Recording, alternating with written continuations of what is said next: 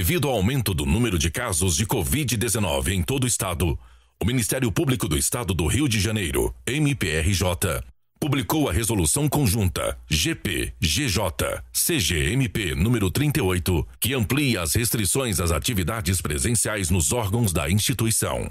As medidas estendem-se por 14 dias, período em que estão suspensos os atendimentos presenciais ao público externo, exceto em casos excepcionais, os eventos presenciais e os cursos presenciais, entre outras atividades ficando restringido o trabalho presencial a casos urgentes e a hipóteses extraordinárias, sempre com quantitativos mínimos de membros e servidores. Entre as diretrizes dessa etapa de controle emergencial está a busca da ampla adoção do teletrabalho nos órgãos da instituição. O documento foi assinado pelo Procurador-Geral de Justiça, Luciano Matos, e pela Corregedora-Geral, Luciana Safa. As medidas baseiam-se nas conclusões do grupo de trabalho instituído pela Secretaria-Geral do MPRJ para acompanhamento do plano de retomada das atividades presenciais no âmbito do Ministério Público do Estado do Rio de Janeiro. Apesar das restrições, os canais entre o Ministério Público e a sociedade continuam em pleno funcionamento tanto pelas redes sociais